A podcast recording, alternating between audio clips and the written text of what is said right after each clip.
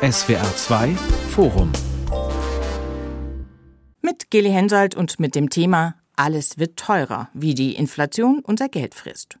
Sie alle, wir alle merken es vermutlich gerade immer wieder, wenn wir einkaufen, wenn wir tanken oder wenn die Abrechnung von unserem Energieanbieter kommt, wenn wir einen Handwerker brauchen oder ein neues Auto. Alles wird teurer. Der Krieg in der Ukraine, die steigenden Kosten für Energie, der Rohstoffmangel, all das zusammen treibt die Preise. Im April war die Inflation mit 7,4 Prozent so hoch wie schon seit über 40 Jahren nicht mehr.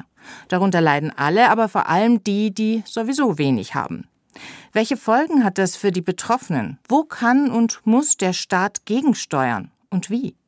Darüber reden wir jetzt in diesem SWR2 Forum. Und zwar mit Michael Hüter, dem Direktor des Instituts der deutschen Wirtschaft, mit Marc Schieritz, Wirtschaftsredakteur bei der Wochenzeitung Die Zeit und mit Verena Bentele, der Präsidentin des Sozialverbands VDK. Frau Bentele, wen trifft denn die Inflation, also die Preissteigerung aus Ihrer Sicht im Moment besonders heftig? Also erstmal haben Sie es ja in der Anmoderation gesagt, vor allem die Menschen sind extrem betroffen, die ohnehin wenig haben. Wir haben in Deutschland, was vielen, glaube ich, auch nicht so klar ist, einen sehr großen Niedriglohnsektor. Also es sind Menschen, die wenig Geld verdienen, zum Beispiel Alleinerziehende mit Teilzeitjob. Es sind Menschen, die eben von Grundsicherungsleistungen in irgendeiner Weise leben, die Grundsicherung im Alter beziehen oder von Grundsicherung oder Hartz IV leben. Es sind Menschen, die Rentnerinnen und Rentner sind mit kleinen Renten, die in Stuttgart, Mannheim, um in ihrem Sendegebiet zu bleiben oder wo ich gerade wohne in München, leben müssen in einer Wohnung, die viel Miete kostet, die ja einfach schauen müssen, wie sie jeden Euro verwenden können, um ihr täglichen Bedarf zu decken. Und das ist wirklich das Spannendste, dass es vor allem natürlich die Menschen trifft, die eben keine Möglichkeit haben, ihr Geld noch in Aktien zu stecken, die keine Immobilien abzahlen, sondern die tatsächlich ihr Geld verwenden müssen, um ihr tägliches Leben zu bestreiten. Herr Hüter, Frau Bentele sagt, besonders Menschen mit wenig Geld sind aktuell von der Inflation getroffen. Aber die Inflation frisst ja bei uns allen Lohnzuwächse auf, also so, dass ja die meisten von uns unterm Strich dann auch weniger haben. Spüren Sie denn, dass die Inflationsangst mittlerweile auch im Mittelstand angekommen ist? Ja, es ist ein volkswirtschaftliches Phänomen. Es betrifft nicht nur eine Gruppe, es betrifft die Gruppen natürlich in der Durchschlagskraft unterschiedlich. Und das hat Frau Bentle angesprochen. Natürlich ist eine solche Krise, wie jede auch ökonomische Krise, immer eine, die die weniger resilienten, einkommensbeschränkteren Haushalte auch besonders betrifft und dort zu Überforderungen führen kann. Nun müssen wir sehen, wir haben hier eine Teuerung, die ja nicht im Land angelegt ist. Wir haben ja nicht irgendwie eine überschäumende Nachfrage, die diesen Preisschub ausgelöst hat, sondern wir haben einen Preisschock von außen, der angelegt war, der durch den Angriffskrieg Russlands auf die Ukraine eine besondere politische Dynamik nochmal bekommen hat und das zehrt einfach und äh, das betrifft aber auch alle Unternehmen. Insofern muss man sehen, es zieht sich durch die gesamte Volkswirtschaft. Auf der einen Seite sind es Kosten, die irgendwo ja auch erwirtschaftet werden müssen. Auf der anderen Seite sind es bei den Haushalten Kaufkraftverluste und einige müssen sehen, wie sie zurechtkommen und das macht diese Dramatik deutlich, denn 7,4 Prozent, Sie hatten die Zahl erwähnt, ist der höchste Anstieg seit 40 Jahren. Wir kennen Ähnliches in der Tat nur aus den Ölkrisen als auch sehr kurz kurzfristig, schockartig über Kriegssituationen im Nahen Osten oder in Afghanistan damals dann der Ölpreis so anstieg und der in der Breite ebenso hohe Bedeutung hatte. Schauen wir gleich nochmal drauf, ob vielleicht sich da auch Parallelen ziehen lassen zur Situation damals und heute. Herr Schieritz, Sie haben ja in der Vergangenheit oft vor der Ihrer Meinung nach zu großen und manchmal auch echt unbegründeten Inflationsangst gerade in Deutschland gewarnt. Sie haben gerade ein Jahr her auch mal einen Artikel in der Zeit geschrieben über die Inflationsangst. Der war überschrieben mit Fürchtet euch nicht.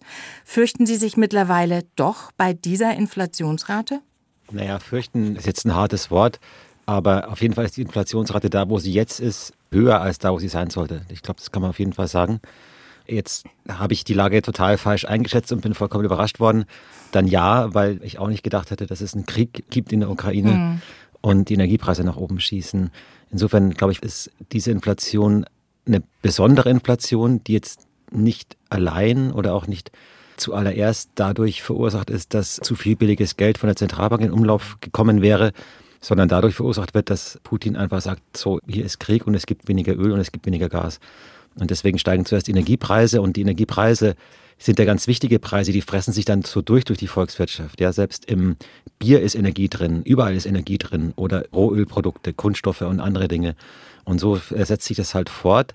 Und jetzt ist die große Frage, wie kann man verhindern, dass aus diesem energiebedingten Anstieg sozusagen eine sich selbst verstärkende Inflationsspirale wird. Das, glaube ich, ist die politische Aufgabe. Erstmal ist es, finde ich, schon spannend zu sagen, fürchtet euch nicht. Das ist für Menschen immer einfach, die noch eine Möglichkeit haben, tatsächlich anders zu leben, also die Konsum reduzieren können.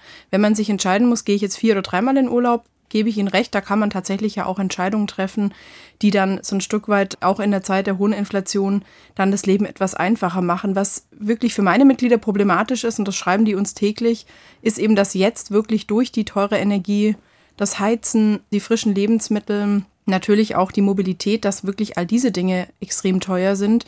Und gerade eben auch in den letzten Jahren, wo wir in Deutschland einfach extrem verpasst haben, zum Beispiel günstigen Wohnraum zu schaffen, wo die Menschen eh schon sehr viel für ihre Miete ausgeben, wo ja auch Essen natürlich im Vergleich mit anderen europäischen Ländern immer noch nicht wahnsinnig teuer ist, aber natürlich schon auch Geld kostet, ist für viele Menschen einfach im Moment wirklich so dieses existenzielle Thema extrem wichtig geworden und im Fokus. Und da finde ich, ist jetzt auch schon politisch natürlich ganz wichtig, nicht über die Angst zu arbeiten. Da würde ich mit Herrn Schieritz sogar mitgehen. Angst ist noch nie ein guter Begleiter gewesen, aber eben wirksam zu arbeiten daran, dass die Menschen ihre existenziellen Bedürfnisse klären können. Und da nur zu sagen, fürchtet euch nicht, glaube ich, würden Sie heute vielleicht auch nicht mehr machen, Herr Schieritz, aber das kann ich meinen Mitgliedern tatsächlich auch nicht sagen. Als ich den Artikel geschrieben habe, lag die Inflationsrate, glaube ich, ich weiß nicht, zweieinhalb oder drei Prozent. Und mit der Aussicht, dass sie wieder runtergeht, weil sich sozusagen diese Corona-bedingten Verspannungen auflösen.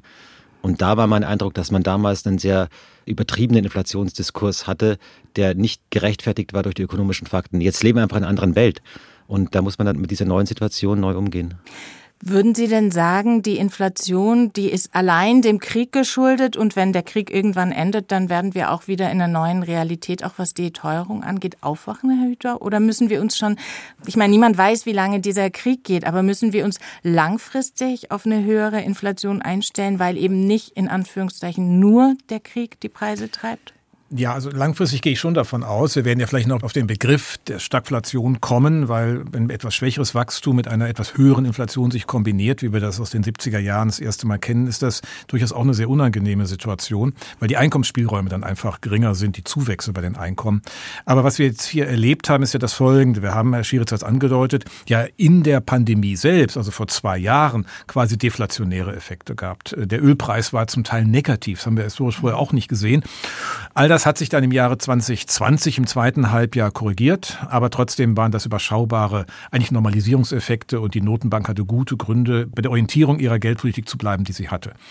Im Jahr 21 haben wir dann auf einmal gesehen, dass diese ganzen Lieferkettenprobleme, also Versorgungsprobleme mit Ausfuhrprodukten, mit Rohstoffen, schwieriger waren, nachhaltiger waren. Und das hat sich als ersten Schub hineingegeben in die Teuerungsrate. Und dann kam hinzu ab Jahresmitte, dass die Energiepreise schon begonnen hatten.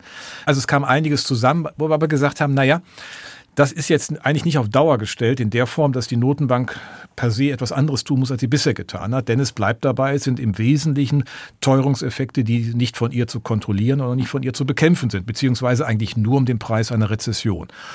Und das hat sich jetzt geändert. Und äh, jetzt sehen wir auch, dass die Überwälzungsdynamik in die binnenwirtschaftlichen Preise, also Herr Schieritz hat vom Bier gesprochen, das sehen wir auch bei allen anderen, da ist, obwohl der Unterschied, und das ist vielleicht auch nochmal ganz interessant, zu den USA schon sehr deutlich ist. Wir haben bei uns eine, jetzt die Inflationsrate 7,4. Die Hälfte etwa ähm, geht auf Energie, unbearbeitete Nahrungsmittel zurück. Das heißt, die Kerninflationsrate, anders gesprochen, liegt so bei dreieinhalb, drei, dreieinhalb. In den USA haben wir zwar mit 8,3 eine höhere Inflationsrate etwas als bei uns, mhm. aber die Kerninflationsrate liegt bei über sechs. Das heißt also, da ist das binnenwirtschaftlich, also durch Nachfragedynamik ganz anders getragen. Und das macht auch deutlich, dass Geldpolitik dort sehr viel früher gehandelt hat, die Zinsen erhöht hat, als das bei uns jetzt erst angekündigt wird. Aber wenn wir das mal in die Zukunft gucken, was heißt das für die Entwicklung der Inflationsrate in naher und dann auch fernerer Zukunft? Also müssen wir uns noch auf höhere Zahlen einstellen? Ich glaube, wenn wir dieses Jahr sehen werden, werden im zweiten Halbjahr die Raten zurückgehen. Besondere Schocks mal außen vor gelassen, einfach weil die Vorjahresraten schon sehr viel höher waren. Das heißt, wir setzen auf einen anderen Sockel auf. Und alle Erwartungen, wenn man in diesen Prognosekonsens, den es dem immer gemeldet wird, schaut, dann ist die Erwartung für das nächste Jahr etwa drei Prozent für den Jahresdurchschnitt. Für dieses Jahr geht die Bundesbank von fast acht aus. Das heißt, wir haben mittlerweile wirklich etwas, was historisch einmalig ist, aber es wird sich nicht in der Form fortsetzen. Aber die drei markiert schon eine Rate, die ich mir auch längerfristig vorstellen kann, weil wir einfach Preiseffekte haben. Energie wird teurer bleiben. Umstellung von russischem Gas auf LNG-Gas ist teurer. Der CO2-Preis muss treiben, denn wir wollen über die Preiseffekte die Anpassungen in Gang bringen. Das muss man natürlich auch sagen. Die Energiepreise, die sind auch schon vor dem Krieg in der mhm. Ukraine in die genau. Höhe gegangen, weil das eben auch politisch gewollt war. Aber Herr Schiritz, was passiert jetzt? Jetzt haben wir die Ukraine, die die Gasversorgung eingestellt hat. Vielleicht gibt es bald auch ein Gasembargo für russisches Gas. Also was droht denn da noch auf uns zuzukommen? Und dann geht es einfach weiter mit den Preissteigerungen. Also dann können wir auch die 10 Prozent erreichen. Insofern ist die Inflation auch Ausfluss des Kriegsgeschehens, der veränderten geopolitischen Lage. Also ein Teil der Kosten dieses Krieges kommt bei uns eben in Form von Inflation an. Das wird zum Teil auch äh, länger bestehen bleiben, weil auch wenn der dort der akute Krieg zu Ende sein sollte. Wir stellen ja unsere komplette Energieversorgung um. Also das sind einfach enorme Kosten, Wohlstandsverlust sozusagen, der auf die deutsche Volkswirtschaft zukommt. Und das äußert sich eben in diesen Knappheiten und in den steigenden Preisen. Da ist es wirklich jetzt die Frage, wie man politisch damit umgeht. Das Trauma vieler Deutschen ist ja die Situation Anfang der 1920er Jahre hier bei uns, die Hyperinflation. Kann sowas noch mal kommen oder ist es dann doch ein bisschen zu hoch gegriffen? Naja, das war ja eine andere äh, Situation insofern, als aus der Kriegsfinanzierung des Ersten Weltkrieges ein Geldüberhang da war, äh, ein hohes Maß an Verschuldung und dann in einer Situation, wo man keine geldpolitische Steuerung kannte, wie wir sie heute kennen. Und dann ist alles aus dem Ruder gelaufen und erst im Oktober 23 dann mit der Einführung der Rentenmark 24 mit der Reichsmark hat man quasi einen Schnitt gemacht und hat das Geld stabilisiert.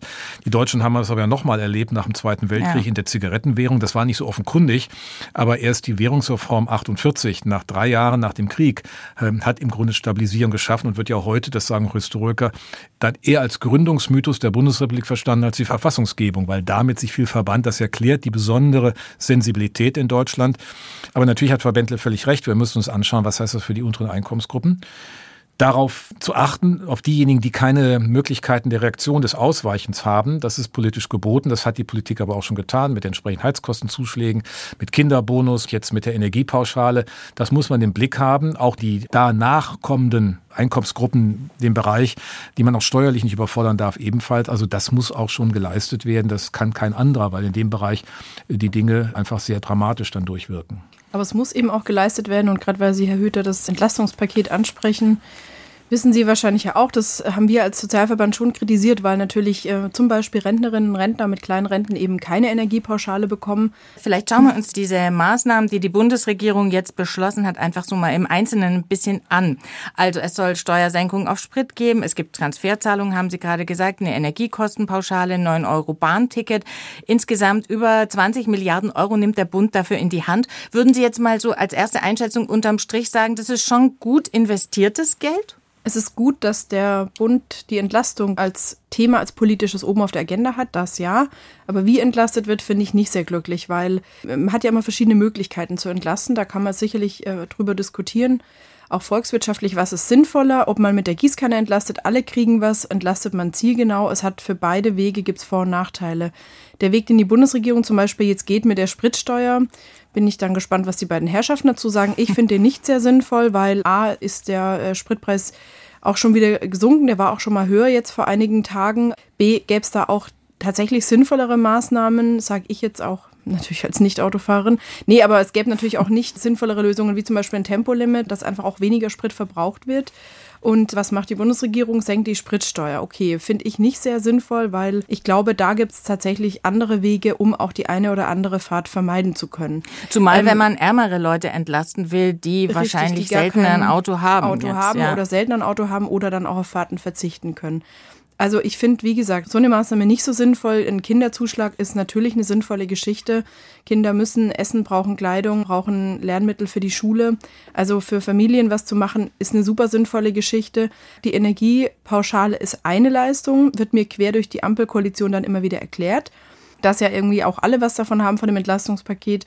Energiepauschale ist eine Geschichte. Mein Lieblingsbeispiel, Herr Lindner kriegt nach Abzug von Steuern circa 180 Euro Energiepauschale eine Rentnerin, die uns schreibt, die von der kleinen Rente von 788 Euro in Berlin lebt, kriegt es nicht. Ja, was soll ich der schreiben? Ah, kein Problem, Sie kriegen ja andere Dinge, Sie haben noch ein mhm. Euro-Ticket. Das ist nicht wahnsinnig logisch. Also von daher empfinde ich für die nächsten Pakete und Maßnahmen ist wirklich diese Verteilungsfrage nochmal deutlich anders zu stellen. Wer muss eigentlich wie intensiv entlastet werden? Bleiben wir aber nochmal bei dem, was die Bundesregierung jetzt eben vorhat, jetzt beschlossen hat. Herr Schieritz, Tempolimit statt Spritsteuer, wäre das auch aus Ihrer Sicht die bessere Maßnahme gewesen? Ja, ich meine, die Spritsteuer, das ist ja letztlich ein politischer Kompromiss. Also alle drei Parteien sollten was kriegen. Die FDP hatte einen Tankrabatt gefordert, hat jetzt sowas ähnliches eben bekommen, diese Spritsteuersenkung. Halte ich das für sinnvoll? Nee. Ich glaube aber auch, es ist nicht so gefährlich, weil das ist begrenzt auf drei Monate. Es wird jetzt auch nicht die Welt kosten und dann ist es vorbei. Also das ist eine Sünde, aber keine schlimme Sünde. Damit kann ich jetzt irgendwie, will ich sagen, das ist halt so ist Politik, ist nicht immer ganz sauber. Was ich für viel wichtiger finde und wo man auch wirklich drauf aufbauen kann, ist eben tatsächlich schon das Energiegeld, weil das ja das Prinzip ja ist, ich gebe jedem Haushalt einen Transfer. Die, die weniger verdienen, kriegen mehr, weil sie halt weniger Steuern davon mhm. sozusagen abgeben müssen. Also es hat sozusagen eine soziale Komponente und es schafft eben das Kunststück einerseits die Leute zu entlasten, andererseits trotzdem Anreize zu setzen, Energie zu sparen. Ja? Also wenn ich nämlich Energie spare, habe ich von diesem Energiegeld bleibt mir mehr übrig für andere Sachen, als wenn ich Energie nicht spare. Deswegen finde ich die Tatsache, dass das zum ersten Mal, glaube ich, in Deutschland sozusagen mhm. verankert worden ist, dass man überhaupt direkte Transfers an Haushalte leisten kann muss man ausweiten, können wir über die Rentner reden und so weiter. Aber dass dieses Prinzip verankert ist, dass man, glaube ich, bei der energetischen Transformation wahrscheinlich noch häufiger, weil es werden ja immer Kosten entstehen, die man irgendwie kompensieren muss. Also, dass man da diesen Weg gegangen ist, das finde ich schon eigentlich so eine richtige strategische Entscheidung. Herr Schirr, stimme ich völlig zu, dann völlig beieinander. Ich glaube auch, dass es klug war, es so zu nutzen und dann durch die Besteuerung halt auch einen Verteilungsaspekt angemessen mit einzubringen. Aber es macht deutlich, dass es nicht scharf irgendwo an der Einkommensgrenze aufhört, sondern im Grunde durch die Besteuerung der Entlastungseffekt nach oben hin abnimmt. Ich finde auch den Kinderbonus will das nochmal erwähnen, wichtig, weil wir auch gelernt haben, schon 2009 damals eine Finanzkrise in den Paketen, aber auch 2020. Das ist sehr treffsicher. Im Übrigen gilt das auch, darf man ja auch nicht vergessen, ab 1.7. entfällt die EEG-Umlage. Die belastet die unteren Haushalte relativ gesehen stärker als die höheren. Auch das gehört dazu. Und vorab gab es die Heizkostenpauschalen. Also insofern, der Gesetzgeber hat das rechtzeitig erkannt. Bei der Spritsteuer, glaube ich, sind wir uns alle einig. Denn wenn man eingreift, sollte man eigentlich nicht die Preissignale verzerren, sondern die muss man einfach wirken lassen. Und dann muss man stattdessen wie wir Ökonomen sagen, den Einkommenseffekt, also das, was bei den Haushalten ankommt, adressieren. Und das ist mit der Energiepauschale gemacht worden.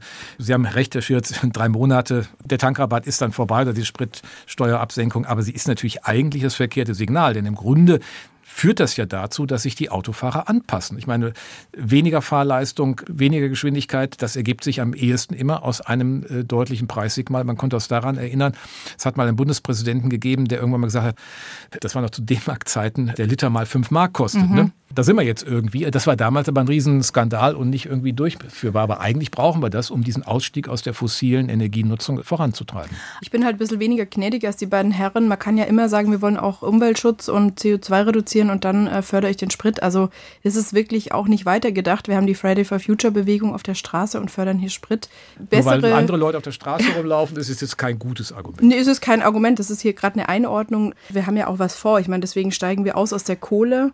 Und das ist, finde ich, schon ein Argument. Und ja, wir sind aber bei der Spritsteuer beieinander. Ja, ja, total. Ja. Nee, aber ich will hier die Bundesregierung adressieren, nicht Sie. Dass Sie so. sich adressiert fühlen, das tut mir leid. Also, nee, weil Sie sagten, Sie wären hier nicht so gnädig.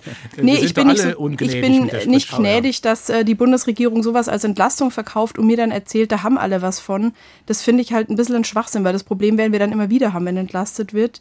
Ich glaube, da darf man ruhig auch kritisch bleiben, damit bei den nächsten Entlastungen, wie zum Beispiel dem Klimageld, auch da gibt es ja auf europäischer Ebene gerade spannende Diskussionen, ob zum Beispiel in einen Klimasozialfonds investiert wird, der dann eher den Ländern zugutekommt, um Infrastruktur auszubauen, oder ob es wirklich auch ein Klimageld gibt, das an die Bürgerinnen und Bürger zurückfließt, was ich für den sinnvolleren Weg halten würde, tatsächlich eben dann die unteren Einkommensgruppen eben auch finanziell zu entlasten. Jetzt sagen Aber Sie darf ja. ich was kurz dazu noch sagen, weil ähm, also ich würde mir den Schuh schon ein bisschen anziehen weil ich ja gesagt habe, es ist nicht so schlimm und Politik ist eben ein bisschen schmutzig. Ich glaube, es ist so. Wenn man in Berlin sitzt, dann kriegt man das halt auch sehr deutlich mit. Aber in dem Fall würde ich sagen, ist der Preis, den man der FDP gegeben hat, mit diesen drei Monaten Tankrabatt, den finde ich falsch, da sind wir uns alle einig. Aber ich finde es eben auch nicht so dramatisch, dass man sagen muss, da ist nur Mist drin in diesem Entlastungspaket. Also das ist halt einfach das, was das haben die bekommen, damit sie dann Ruhe geben und jetzt geben sie auch Ruhe. Und jetzt kann man sich darauf konzentrieren, wie man, man die, die zukunftsweisenden Dinge weiter ausarbeitet. Aber ich glaube, wir wollen ja jetzt auch gar nicht okay. über die FDP diskutieren, sondern wir wollen über die Inflation und die Auswirkungen der Inflation diskutieren. Die machen nämlich viele Menschen ärmer. Frau Bentley, Sie haben es gerade schon angesprochen. Und Sie haben jetzt auch gesagt, Entlastungspaket der Bundesregierung ist schon ganz gut, aber da muss eigentlich noch mehr kommen. Was ist denn die Folge für die Menschen, für die diese Entlastung eben auch nicht reicht? Also jemand kriegt eine Energiepreispauschale von 300 Euro und kommt damit aber doch nicht über den Winter? Oder was heißt es denn dann ganz konkret für die Betroffenen? Das werden wir sehen. Also wenn die Nachzahlungen beispielsweise jetzt in die Häuser flattern in Form von hohen Rechnungen, dann wird das schon bei vielen Menschen dazu führen, dass sie sich einfach extrem einschränken müssen. Gerade diese Woche haben wir einen Brief äh, bekommen von einer Dame, die einfach sagt, sie spart jetzt ihr Wasser vom Duschen in der Badewanne, um es für die Toilettenspülung zu nutzen. Die Leute mhm. werden langsam in Anführungsstrichen kreativ um äh, Strom- und Wasserverbrauch einzuschränken. Gut, jetzt kommt der Sommer, jetzt kann man natürlich das Heizen sich irgendwie auch sparen. Die große Schwierigkeit, die ich eben tatsächlich sehe, ist ja, dass zum Beispiel Rentnerinnen und Rentner, Menschen, die keine Arbeit haben, Menschen, die eben chronische Erkrankungen haben, das sind ja oft natürlich schon auch Menschen, die viel Zeit zum Beispiel zu Hause verbringen. Dass man denen sagt, ihr könnt jetzt nicht mehr heizen, ist natürlich auch ein bisschen schwierig. Jetzt in den nächsten Wochen bin ich absolut gespannt, was eben passiert, um genau etwas zielgenauer diese Einkommensgruppen zu entlasten. Weil was wir ja auch wissen, es gäbe Maßnahmen, die wir zum Beispiel gefordert haben als Sozialverband VDK. Zum Beispiel geht es seit dem 6. April laut einer EU-Richtlinie, dass man die Mehrwertsteuer auf frisches Obst und Gemüse oder auf Medikamente streichen kann. Da haben wir alle Parteienvertreter, auch ich kenne ja die Berliner Politik, nicht nur Herr Schieritz, alle gesagt, das wird alles nicht realistisch sein, ist alles zu teuer, bringt zu wenig, ist der Gießkanneneffekt. Also da führen alle den Gießkanneneffekt ins Felde und erteilen hier eine klare Absage, aber irgendwas tatsächlich ist ja schon nötig, dann um zielgenauer die unteren Einkommensgruppen und Menschen mit wenig Geld zu entlasten, weil für eine Entlastung aller fehlt irgendwann natürlich tatsächlich das Geld. Also ich habe zum Beispiel auch neulich mit einer Frau gesprochen, einer Alleinerziehenden, die keine Butter mehr kauft seit einigen Wochen, weil ihr die Butter einfach zu teuer ist. Die war von der Idee, die Mehrwertsteuer auf bestimmte Produkte zu senken, durchaus angetan. Herr Hüter, könnten Sie dem auch was abgewinnen? Naja, das ist natürlich ähm, grundsätzlich möglich und es ist ja auch ein Werturteil. Ich meine, was bei uns mit einem ermäßigten Steuersatz von 7% besteuert wird, im normalen mit 19 oder halt nicht, das ist ja nicht irgendwie per se plausibel aus heutiger Sicht. Also und ich glaube, wird ja auch immer wieder diskutiert und ja, auch da mal gibt's so, so lustige ja. Beispiele. Ich weiß nicht mehr ganz genau, ich glaube, das Glasauge ist mit halbem Mehrwertsteuersatz, aber die Beinprothese mit, also da gibt es so ganz absurde Dinge, wo man fragen kann, warum jetzt Schnittblumen mit halbem Steuersatz und ähnlichem. Das ist letztlich eine Wertentscheidung. Man kann das machen, nur man muss sich dann klar sein, dann ist es auch definitiv so. Also ich kann mir nicht eine mhm. Situation vorstellen, wenn man bestimmte Güter rausnimmt, dass man sagt, also nach einem halben Jahr nimmt man wieder rein. Das ist ja was anderes als im Jahr 2020, wo es eine allgemeine Senkung für ein halbes Jahr gab, um mhm. den Konsum nach der Wiederbelebung der Produktionsweisen dann auch äh, in Gang zu bringen. Ich glaube auch, das ist ein interessanter Vorschlag und das wäre halt was in der Tat, was schnell wirken würde. Das, sagen, damit kann man das schnell verbilligen. Aber, Aber es, es wäre auch Gießkanne, oder? Genau, es wäre auch Gießkanne. Damit haben die Spitzenverdiener, für die wird die Butter genauso billiger wie für die Geringverdiener. Das ist ja immer mein Argument. Die können nicht 100 Butter essen, wo Geringverdiener eine Butter essen. Also das, das ist eigentlich tatsächlich schon, finde ich, nochmal ein gutes Argument, weil jemand mhm. mit wenig Geld überproportional viel seines Haushaltseinkommens zum Beispiel in die Ernährung stecken muss nicht möchte. Total. Also würde ich auch sagen, dass der größte Effekt gemessen am Einkommen bei den Leuten ist, die wirklich viel Geld für Lebensmittel ausgeben. Aber trotzdem natürlich entlaste ich sozusagen alle anderen auch mit, die es vielleicht auch nicht brauchen. Deswegen glaube ich, ist schon die Frage, ob man sagt, man geht auf Haushaltstransfers und sagt dann, dann kriegen eben Geringverdiener lieber nochmal 50 Euro obendrauf oder 100 Euro obendrauf als dass ich allen anderen sozusagen deren Leben auch mit billiger mache. Also was hinter diesem ganzen Preisauftrieb ja steckt, ist ja eine Ressourcenfrage. Also bestimmte Sachen sind einfach jetzt knapp und irgendjemand muss verzichten. Ich kann sozusagen nicht unendlich immer alle entlasten. Und wenn ich sage, den Leuten mit weniger Einkommen, denen muss es ein Stück weit besser gehen, dann muss es irgendjemandem anderen auch ein Stück weit schlechter gehen, zumindest kurzfristig, bis sich alles wieder angepasst hat. Und das, glaube ich, könnte man, indem man sagt, man entlastet Leute, also gezielt über die Haushalte, glaube ich, kann man das trennschärfer hinkriegen auch wenn es verwaltungspraktisch und so weiter natürlich äh, erheblich schwerer ist als so eine Mehrwertsteuersenkung. Was wir erleben, ist ja eine Veränderung auch der internationalen Einkommenszuordnung, wenn man so will. Nicht? Das Geld geht stärker an diejenigen, die Öl, Gas und Kohle exportieren und wir gehören zu Importeuren. Das ist wie bei den Ölkrisen auch. Dann ist das nichts anderes als ein Einkommens Übertragung einfach im Sinne an diese, die diese Ressourcen haben und von diesen Preisentwicklungen an den Märkten profitieren. Und die Preissignale sind ja auch an sich erstmal, gehen ja nicht, wie wir sagen, in die verkehrte Richtung. Wir wollen ja raus aus diesen fossilen Energien, aber es ist ein Wohlstandsverlust. Es ist mhm. kurzfristig ein Wohlstandsverlust, der alle betrifft. Es gibt keinen, der nicht betroffen ist. Und das muss man in allen Zusammenhängen auch bringen. Es betrifft die Unternehmen von der Kostenseite und es betrifft halt die Haushalte. Und bei den Haushalten müssen wir ganz genau schauen und deswegen stimme ich dem zu. Mein Hinweis auf die Heizkostenpauschale, die ja schon angepasst wurde, ist ja ein solches Instrument, um gerade das Heizen, was ja sehr elementar ist, dann auch sicherzustellen. Und da hat man natürlich über die Grundsicherung beziehungsweise Sozialgeld auch eine äh, Zuordnung, dass man die Haushalte auch identifizieren kann. Man kann überlegen, ob man das mit dem Wohngeld nochmal verknüpft, denn wir haben viele Haushalte, die auch im Einstiegsbereich der Einkommensbesteuerung noch sehr liquiditätsbeschränkt sind, also in ihren Möglichkeiten auf so etwas zu reagieren. Und dann könnte man auch dort beispielsweise eine Adressierung dieser Haushalte auf der Haushaltsebene vornehmen. Und das ist sicherlich am Ende etwas, was man nochmal im Laufe des Jahres prüfen wird. Ich würde den Gedanken sogar noch ausweiten. Also letztlich geht es um staatliche Transfers. Aber es geht ja auch über die Lohnpolitik. Ja? Mhm. Also man könnte ja wie in den 70ern argumentieren, na gut, jetzt wird alles teuer, mhm. dann erhöhe ich halt die Löhne entsprechend, dann ist sozusagen, kürzt sich das raus und dann sind wir wieder alle bei Null. Aber das geht natürlich nicht, denn wenn die Löhne steigen, dann wird es nochmal teurer. Die Unternehmen müssen ihre Preise weiter erhöhen und dann besteht die Gefahr von sozusagen Lohnpreisspiralen, die sich gegenseitig hochschaukeln. Der Versuch, das über die Löhne wegzukompensieren, wäre auch ein Versuch, sozusagen diese Wohlstandsverluste über die Gießkanne einfach ungeschehen machen zu wollen. Und das geht eben nicht, weil die sind real. Und wenn ich jemanden entlaste, muss ich jemand anderen belasten. Ich kann nicht einfach so durch Transfers oder lohnpolitische Maßnahmen zurück in die Welt vor dem 24. Februar. Wir müssen uns jetzt überlegen, wie wir einigermaßen fair mit der Verteilung dieser Wohlstandsverluste umgehen. Aber glauben Sie, dass bei den Gewerkschaften diese Botschaft angekommen ist? Ich meine, dieses Jahr stehen noch Tarifverhandlungen an, unter anderem Metall und Elektro im Herbst dann. Also diese Botschaft, Leute, wir können nicht beliebig die Löhne erhöhen, wir können vielleicht auch nicht die Inflation ausgleichen, wo auch immer sie dann im Herbst ist.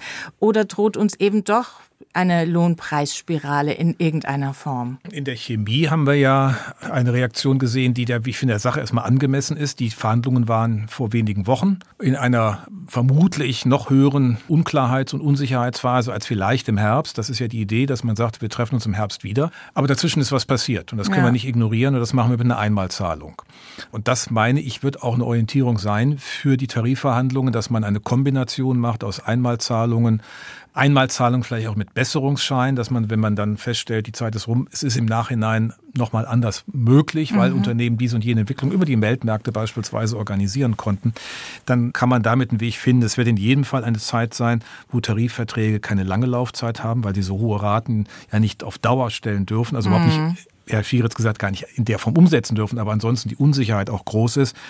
Und deswegen die Frage, wie kann man solche Brücken schaffen? Chemie spricht ja tatsächlich von einer Brückenlösung, die mit mhm. dieser Einmalzahlung gegeben ist und dann guckt man neu, um diesen Teuerungseffekt ein bisschen, man wird, Herr Schieritz hat es völlig richtig beschrieben, ja nicht komplett einholen zu können in der Lohnpolitik, sonst hat man eine Konfliktlage mit der Geldpolitik, die ja auch unter den Druck setzt, angesichts der dann sich binnenwirtschaftlich zeigen Inflationsgefahren, die Zinsen schneller zu erhöhen. Und das hätte wiederum für alle anderen auch negative Effekte. Also worauf ich hinaus will, es gibt auch ein Zusammenspiel, was wir lange nicht üben mussten, von Lohnpolitik, Geldpolitik und Finanzpolitik. Über die Finanzpolitik haben wir gesprochen, die ihre sehr gezielten Maßnahmen auf die Transferhaushalte und die sozusagen betroffenen Haushalte und wenig reaktionsfähigen Haushalte konzentriert. Damit leistet sie aber einen wichtigen Beitrag.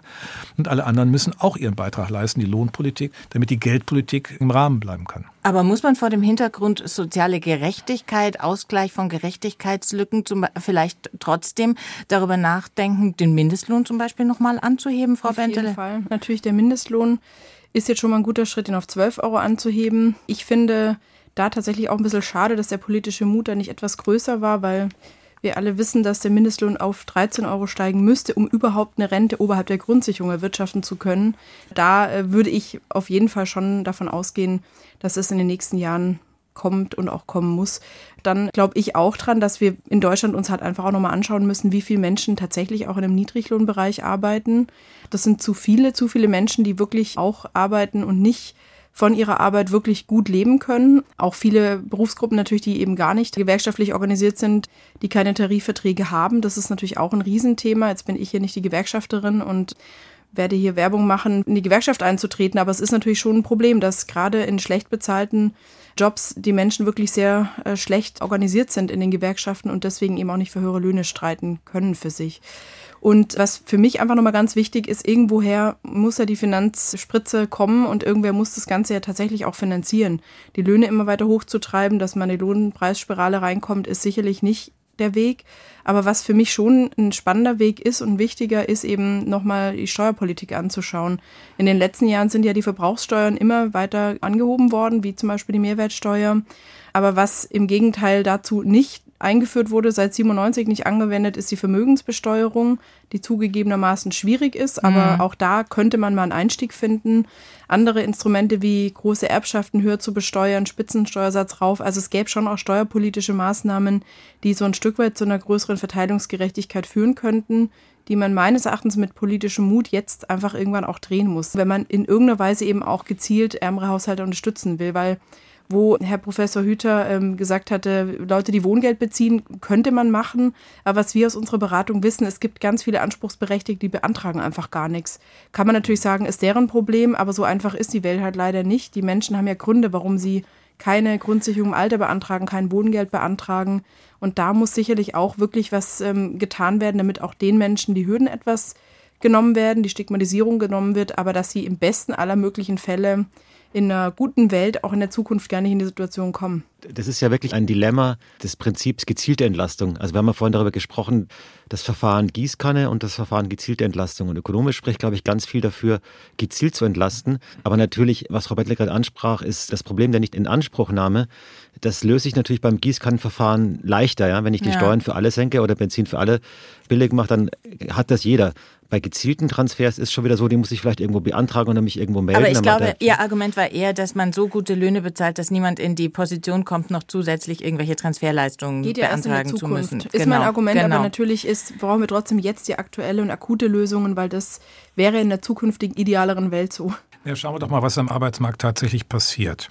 Das ist der große Unterschied zu den 70er Jahren. In den 70er Jahren, als dieser Ölpreisschock kam, ist auch verbunden dann mit einem Beginn von Massenarbeitslosigkeit. Mhm. Das hatte zu tun auch mit der Überforderung der Unternehmen, Strukturwandel hin, damals Automatisation. Auf jeden Fall hatten wir den Beginn von Langzeitarbeitslosigkeit nach dieser Krise Mitte der 70er Jahre. Und das hat sich eigentlich erst jetzt aufgelöst bis zur Pandemie, weil wir erlebt haben, wenn man den Arbeitsmarkt etwas anders gestaltet, kommt mehr in Gang. Aber Jetzt hilft auch uns auch ein Stück der demografische Wandel. Denn der Fachkräftemangel führt natürlich zu Lohnprämien. Und das findet nicht nur am oberen Ende statt.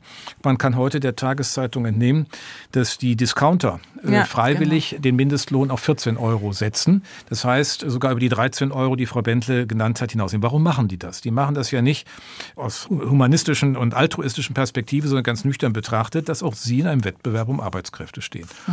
Und dieser Mangel an Arbeitskräften betrifft einfach mittlerweile fast alle alle Qualifikationen. Und es zeigt, der Arbeitgeber muss im Grunde von daher schon in eine andere Perspektive der Löhne reingehen. Das heißt, äh, die Situation, dass hier ein Druck, ein Wettbewerb um geringe Löhne stattfindet, das ist nicht der Fall.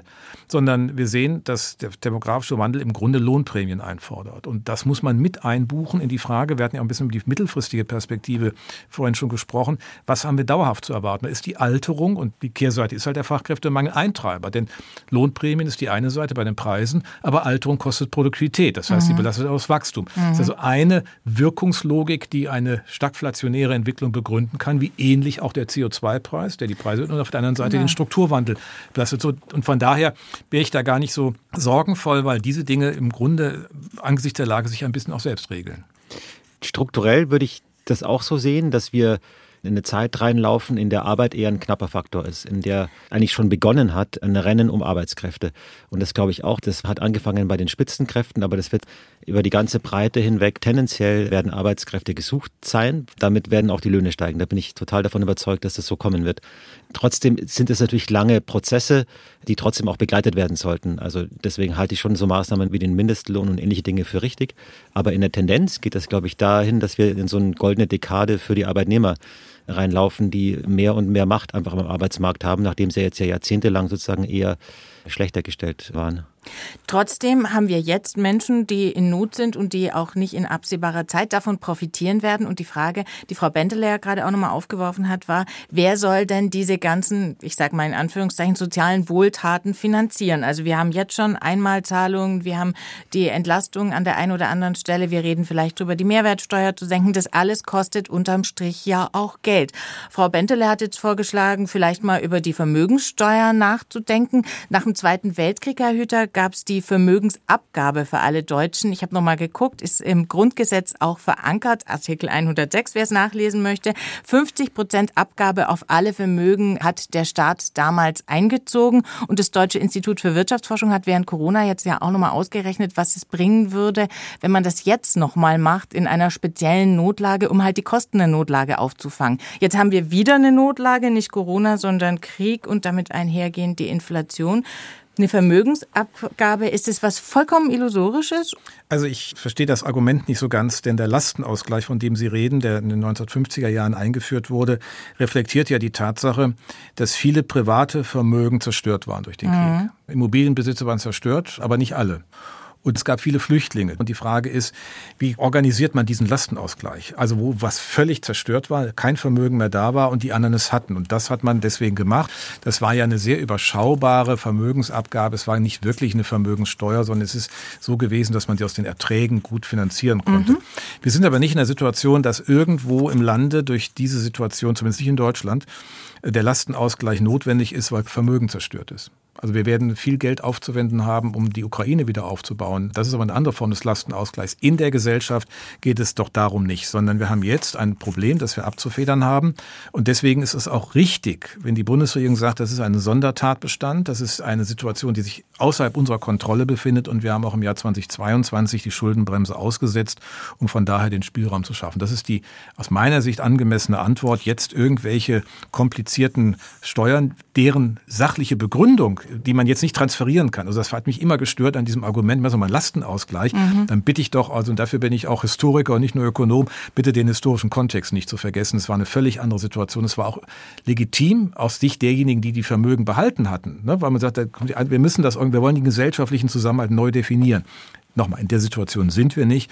Und wir haben auch in vergleichbaren Situationen nach der Ölkrise 73, nach der 79, Anfang der 80er Jahre Afghanistan-Krieg ja auch nicht solche Dinge nachgedacht, sondern sehr gezielt denen geholfen, mit dieser schwierigen Situation umzugehen. Und darum geht es jetzt. Und die Instrumente liegen auf dem Tisch. Ich will nochmal sagen, sind ja auch schon genutzt worden. Ich sage nochmal auch die Heizkostenpauschale, weil das ist nicht ich einfach nur so gemacht, genau, muss auch gemacht werden. Ich, ich ja. hätte schon gern die Gegenposition hier mal vertreten, weil ich würde mal sagen, man muss es ja zwingend nicht Lastenausgleich nennen, man kann es ja auch Vermögensabgabe nennen, so würden wir es ja nennen im VDK. Genau, einmalige Vermögensabgabe. Gefordert, eine einmalige Vermögensabgabe. Und ich kenne durchaus auch damals den historischen Kontext, aber man kann den heute schon ein Stück weit aufmachen, indem natürlich auch in den letzten zwei Jahren, schon während der Pandemie, Menschen ja durchaus auch in dieser Zeit durch Onlinehandel einfach auch gut verdient haben. Also es gibt auch durchaus Menschen, die sind deutlich reicher geworden in den letzten Jahren und nicht nur Menschen, die in ihrer Selbstständigkeit ihre Aufträge verloren haben, Menschen, die in Kurzarbeit waren und andere mehr. Das ist eine andere Entwicklung der Einkommen. Und wenn man sich anschaut, wie verglichen mit der Finanzkrise die oberen und die unteren Einkommen sich entwickelt haben, ist es jetzt so, dass wir in der Pandemie die unteren nicht schlechter gestellt haben, sondern die Abfederungsmaßnahmen sehr gezielt gewirkt haben. Also man kann ja immer alles an zu allen möglichen Zeitpunkten fordern, aber eine Vermögensabgabe muss ja immer auch wissen, was man damit tut. Letztlich muss man sie ja so kalibrieren, dass es letztlich eine Kapitalertrags Besteuerung ist. Anders wird es nicht funktionieren. Man greift sonst die Substanz ein. Es ist aber niemandem zu rechtfertigen, das wird auch das Verfassungsgericht nicht zulassen, jetzt etwas Substanzgefährdendes aufzurufen als Besteuerung, um das zu tun, was wir aus der laufenden Logik einer Krise tun können. Es ist ja nicht so, dass wir es nicht tun. Wir machen es ja. Und warum sollen wir es nicht über den Kapitalmarkt finanzieren? Die Zinsen sind vergleichsweise niedrig, die werden jetzt auch nicht in den Himmel steigen. Mhm. Also insofern verstehe ich ein bisschen nicht, warum wir jetzt uns über Dinge Gedanken machen, die uns das Leben schwer machen, denn sie kosten ja auch Investitionen Investitionskraft. Wir haben eben gesagt, zielgenau. Jetzt machen wir auf der Finanzierungsseite Vermögensabgabe, die ja dann auch die Unternehmen betrifft. Halten Sie mal Betriebs- und Privatvermögen auseinander bei den vielen Personengesellschaften. Das hat ja gute Gründe, warum wir das so nicht mehr machen. Und wir brauchen jetzt aber Investitionskapital. Wir wollen diese Transformation. Das, die findet doch nicht vom Himmel statt. Also insofern, man muss immer aufpassen, ob man sich nicht selbst ins Knie schießt. Und das würde ich ehrlich gesagt nicht tun wollen. Klar, wenn der Krieg vorbei ist und wir da schnell wieder rauskommen, dann können wir das alles locker über Schulden finanzieren, gibt es kein Problem, müssen wir auch kein Problem lösen. Aber natürlich, wenn diese Transformation und diese geopolitische Neuordnung sich als kostspieliger und lang anhaltender erweist, als man das Moment glaubt oder hofft, dann sehe ich schon den Grund dafür zu argumentieren, okay, das kann nicht dauerhaft dann nur schuldenfinanziert sein. Dann muss auch eine gesellschaftliche Lastenteilung her, wie man das dann nennt und ob man es über Erbschaftssteuer oder Kriegssoli, ist ja auch in der Debatte jetzt, ne, sagen Ukraine-Soli oder Vermögenssteuer, das muss man dann sich genau die Instrumente anschauen. Aber dass man auch da über Ausgleichsdinge nachdenkt, das halte ich nicht so für vollkommen von der Hand zu weisen. Und ich glaube auch, dass es politisch in die Richtung gehen wird. Jetzt natürlich noch nicht, weil die FDP macht nichts mit, aber, aber es gibt schon viele, die sich fragen, na okay, was machen wir denn, wenn wir jetzt wirklich hier dauerhaft mit hohen Kosten zu tun haben, hohe Transferleistungen aus dem Haushalt zu finanzieren haben? Wollen wir das ewig äh, mit Schulden machen oder wollen wir irgendwann mal auch auf der Einnahmeseite raufschauen, dass wir das Geld uns wieder reinholen? Die Verteilung ist ja extrem ungleich. Wir haben einen Reichtum, der sich auf sehr wenige Menschen konzentriert im Land. Wir haben immer mehr Menschen, die in immer größerer Armut leben und vor allem, die auch immer immobiler werden, also die sich auch selber nicht mehr aus der Armut befreien können. Es gibt ja schon viele gute Überlegungen auch darüber, wie man ein Stück weit eben auch mehr Verteilungsgerechtigkeit hinkriegen kann und wie man Menschen bessere Startchancen geben kann und ihnen mehr Möglichkeiten geben kann, sich eben auch selber aus einer Situation zu befreien. Was wir eben sehen, dass gerade in Deutschland das Kapital sich ja auf wirklich wenige Menschen konzentriert. Also ich finde, es spricht einfach wahnsinnig viel dafür, eben auch ein Stück weit zu gucken, wie das Kapital, das sich auf wenige konzentriert, ein Stück weit mehr für die Gemeinschaft eingesetzt wird, die ja an der Kapitalbildung mitgearbeitet hat. Und das ist jetzt, glaube ich, tatsächlich nicht wahnsinnig abwegig, weil das Schuldenmachen hat irgendwann tatsächlich ja auch mal ein Ende, Schrägstrich, irgendwann muss ja zumindest auch zumindest eine Chance da sein, einen Teil davon auch wieder zurückzuzahlen. Und die Inflation, das muss man schon auch ganz klar sagen, die verschärft natürlich an der einen oder anderen Stelle auch noch den Verteilungskampf. Wenn die einen sehen, ich kann mir die Butter im Supermarkt nicht mehr kaufen, während die anderen weiter sich ein neues Auto problemlos finanzieren, muss man nicht an dieser Stellschraube auch drehen, weil es da eben auch um den Zusammenhalt der Gesellschaft, um den sozialen Frieden zum Beispiel geht, Herr Hüter?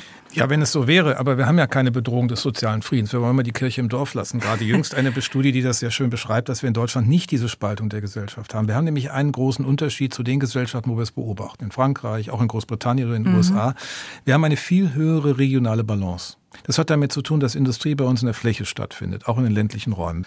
Wir haben keinen aussichtslosen Nordosten wie Frankreich oder wir haben keine Midlands wie in Großbritannien, die keine Perspektive. Wir sehen gerade, wie in neuen Ländern viel Investitionskapital anziehen, ob das Tesla in Berlin ist, ob es Intel in Magdeburg ist, ob es die Batterie und sonstige Autozulieferproduktion ist. Das ist alles der entscheidende Punkt. Deswegen ist Gesellschaft nicht nur von der Einkommensverteilung, sondern von der Regionalverteilung. Wenn eine Gesellschaft sich spaltet, und das können Sie in den USA beobachten. Dann ist es immer beides. Und diese regionale Sicht haben wir nicht. Und wir haben jetzt auch im Augenblick gar kein Problem. Die Vermögensverteilung, das wird immer so behauptet von Frau Bentler, auch ein bisschen stereotyp.